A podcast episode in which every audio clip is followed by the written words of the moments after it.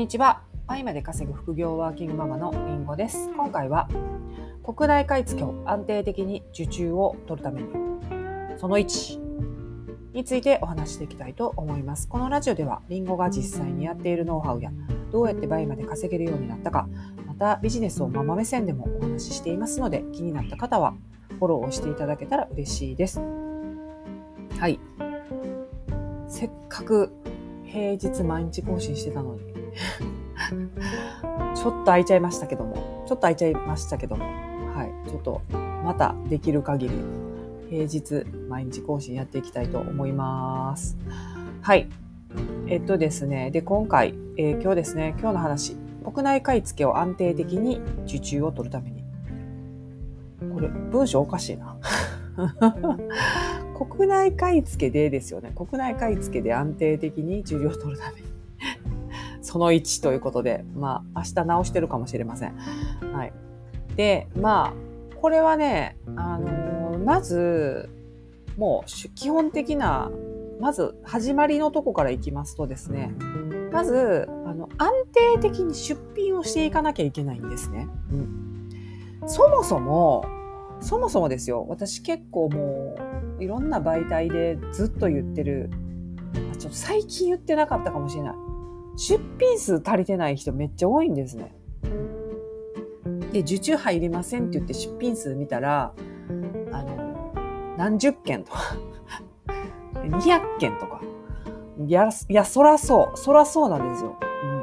うん、で、その200件もどんだけかけて出したんですかっていうことなんですね。ま、一月で出したのか。そもそも、そもそもね。1週間で出したのか、2週間で出したのかっていうとこなんです。はい。で、どれがいいかって、それは1週間で200出したのが一番いいんですね。っていうのは、まあ、結局、バイマってファッションじゃないですか。で、ファッションの移り変わり、もう早くないですか？出そうかなと思ってたらもう次のシーズン。そんな早くないか。でもこれ、どうしようか、出そうかな、どうしようかな、うーんって2、3日経ったらもう他のショッパーがブワーって出してるみたいなことって、まあ、倍までは日常茶飯事ですよね。だからもう、今出すってなった時も、今、今で出すんですね。でその時に、あの、重要なこと。うん、で、あの、まあ、その数も、その時にっていうか、その、それと数で重要なことっていうのは、やっぱり出品さんの体制が整ってるっていうことが重要ですよね。うん。安定的に利益上げるためには安定的に出品しなきゃいけないんですよ。ね。で、あのー、これ、在庫の人は話違いますよ。在庫の人はもう手元に持って写真撮って、で、それを回すなりなんなりするんでしょうけど、もう無在庫で、えー、無在庫です。今は無在庫の話をしています。はい、基本的に私もほぼ無在庫なんで、ほぼ無在庫なんで、あのー、もう出していくということです。出品していくということです。ある一定の量をエンドレスで年間を通して 出していくということです。で、それをやる、やる、そしてやり続けなきゃいけないんですね。はい。で、そのためには出品さんなんですよ。でね、あのー、まあ、これ私の生徒さん、もう私がそうなんですけど、そうですし、あの、皆さん、ママなんですね。で、ママの、えー、その弱点、ママの弱点、長期休みが動けない。ね？じゃないですか。夏休み、冬休み、春休み、ゴールデンウィーク。でそこ、がっつり仕事できないじゃないですか。ね？まあ、あのー、夏休みって言ってもまあ、保育園ママの場合は、まあ普通に、まあ保育園あるじゃないですか。でも、小学校に入ったら、まあ学童に行ってたらね、学童に学校終わっても行くんで、まあ学童に夕方まで行っててくれたらいいですけど、まあ言ったら小学生って言ったらもう結構習い事も週に何回もあったり、でその時に一旦帰ってきたり、でご飯食べさせたりとか、お食食べさせて、おやつ食べさせたりとかあるじゃないですか。で、まあ、お盆休みはもうもちろんね、お盆休みに働けるママいないでしょ。お正月とかもそうですし。っていうので、っていうので、あの、自分一人でやってるとそこで出品とか売買絶対止まるんですよ。これがママのデメリットなんですね。で、これを出品パートナーさんで補うんですけど、この、この時に、その出品パートナーさんが全員ママだと同じ事態が起きるんですね。全員、そらそうじゃないですか。夏休み動けないですよ、そんなに。やっぱり、あの、出品パートナーさんになる方っていうのは、大体、その保育園に預けてない方です。幼稚園で早く帰ってくるような、その、要は、あの、旦那様の扶養に入ってて、プラスアルファで稼ごうっていう方なんで、そんながっつり働けないんですね。うん、で、でもやっぱりママっていうのはすごいみんな真面目に仕事してくらくれるんで、えー、ママはいて、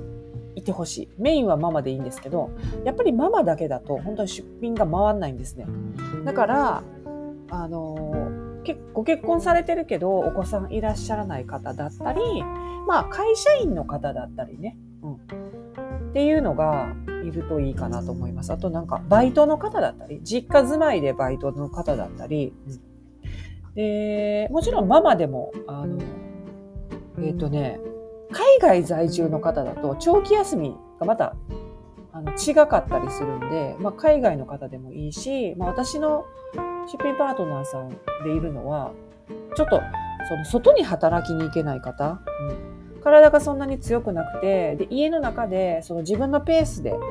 出品をやるっていうのがで、ならできるっていう方で、その人も、あのじ体が弱くてって言って全然できないかってそんなことです。まあまあ出品されるんですね。だから彼女の調子がいい時はすごい出すし、まあ、そう、調子悪い時があるって言っても、正味、まあ、私からすると知れてるんですよ。結構な量出してくださるんで。まあまあそういう要はでも会社に行けないタイプの方っていうのも結構ずっと働いてくださいます。っていうのでそういう複数のねパターンの方と方のを、えー、出品パートナーさんとして契約し続けるっていうことが重要ですね。はい。で、まずそれは一つ。で、だから一人では、あの、安定しないです。まあもちろん自分一人って出品パートナーさんが一人だとその方のご事情が絶対あるんですよ。それがママであろうとママでなかろうとまあ稀にね一生安定して出される方もいらっしゃるんですけど稀に稀ですそんな方は。で絶対なんかあると思った方がいいです。あの体調崩されることもあるだろうしあのご家族の何かがあるかもしれないしとかあの、仕事が忙しいとかわかんないですけど、うん。なので、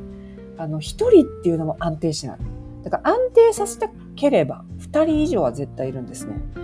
あの私はもうピーク時はもう6人の常時回してたんですけども、あの、まもちろんママが多かったんですけど、いろんな、あの、バリエーションの方がいらっしゃいましたね。さっき言った会社員の方もいたし、実家住まいでアルバイトの方もいたし、その、体調がよよよろしくない方もいたし、海外の方もいたし、いたしっているしって今全部いる人の話してますね。うん、まあそんな感じで。で、でですよ。彼女たちを長く続けてくれる環境に今度していくことに注力しなきゃいけないんですね。で、これができてない人が結構意外と多いんだなって思います。あの、生徒さんたちとお話とかしてたり、あの相談とか、司法会とかで、あの、出品さんがいなくなっちゃいましたっていうのとかよく聞きますしね。うん、なので、彼女たちをに長くやってもらうためにいろんな工夫をした方がいいんですね。うん、まあ、まず一番考えられる、まあ、もうされてる方も多いかもしれないんですけど、昇給制。あの、どういう昇給にするかは人それぞれだと思うんですけど、まあ、その彼女たちがその人が出した商品が売れた時にインセンティブってしてる人も結構いるんですね。私のバイマー仲間でもいるんですけど。でもね、それね、私、なんか不公平やわと思うんですよ。あの、だって、その人がリサーチしたわけじゃないじゃないですか。こっちが、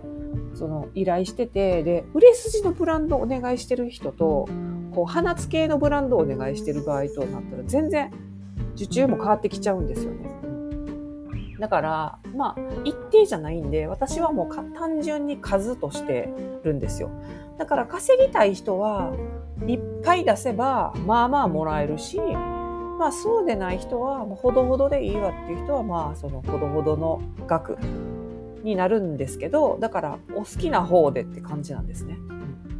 なので、あの、私の場合は月に何百品ってなったらプラス1000円にしたり、あと、その、えトータルの、えー、出品数、何千件何千件ごとに、えー、5円ずつアップしていくみたいな感じですね。うん、そういうふうに、まあ、こんだけ出品したら、あ自分のその報酬が50円から55円になり、60円になりっていうのであれば、すごいやっぱやる気も変わってくるじゃないですか。っていうので、まあ今私全員、私の出品パートナーさんはもう、もはや60円になって久し、久しすぎるんですけど。はい。だからまあ全員60円ですけどね。まあでも本当に、あの、問題ない人たちばっかりなので、うん、もう本当に長く続けてくださってるベテランさんばっかりなのでね。うんはい。ありがたいですけど、まあ、そういう報酬をつけてあげることも大事っていうのと、あとはコミュニケーションですね。あの、本当にテキストベースだけで、こう、やりとりしかしてないと、やっぱりお話もしてないし、顔も見てなければ、あの、なんていうかな、距離感って縮まらないじゃないですか。ねえだってそうじゃないですかあの、本当に顔も見たこともない。ずっとテキストベースでやり取りした人に、なんかその愛着も湧かないじゃないですか。そう、だから、あの採用するときはね、私絶対顔出し面談をお願いしてるんですね。で、顔出しでお話しして、で、定期的に、あの面談します。それで、あのその疑問点とか質問とか、その時に聞いて、えそこで解消したり、まあ、あと、どういうふうに、あの、したらもっとやりやすいかっていうのとかが提案があったら聞いたりとか、あとは、まあ、あの、ママが多いんで、そのママトーク、ひたすらママトークの話、子供の話して終わる人もいますね。そういう問題点がない人の場合は。でそんな感じで、なんか普通のママ友みたいな感じでお話しして終わる回とかあったりするんですね。うん、で、そういうのをやっぱり、あの、顔見て、ズームで話していくっていう、まあ、ズームじゃなくても、今何でも話せるじゃないですか。あの、LINE で話す人もいるし、うん、なので、なんかそういうふうにね、コミュニケーションをとっていくっていうのがすごい大事ですね。うん、で、それをすると、まあ、それ今、えっ、ー、と、昇給と、で、その、えー、コミュニケーションを取るっていう話をしましたけど、えっ、ー、と、まあ、それ以外にも、もっといくつか私はやってることがあるんですけど、そういうことを、えー、してると、絶対にやめないです。本当にやめない。もうみんなね、めっちゃいてくれます。そうなんですよ。うん。だからね、やっぱり大事にするっていうことですね。うん、まあ本当にこのあのネット上のつながりだけで実際リアルに会ったりしないじゃないですか。だから私もリアルに誰一人会ってないですね。あの、海外パートナーさんも日本に来た時に会いましょう会いましょう言うて、結局日にちが合わず会ってない人ばっかりしなんで、次帰ってきた時には絶対、あの、会いますって言ってくださったりとかするんですけど、みんな、みんな忙しいんでね、なかなか結局会えてなかったりするんで、そう。なので、せめて、せめて顔出しでね、お話しして、まあ、コミュニケーションを取っていくっていうふうにするといいかな。まあ別にそれ1時間も話す必要ないんです本当に私も30分で決めてて、そういうのをやってますね。うん、っていうような感じでやってるとですね、本当にやめないので、えー、本当に出品が安定して、えー、出し続けられることにより、えー、利益が安定して入っていくというような形ですね。はい。ということで、えー、ぜひちょっと参考にしてもらえたらいいかなというふうに思います。今回も聞いていただきありがとうございました。それでは次回のラジオでお会いしましょう。りんごでした。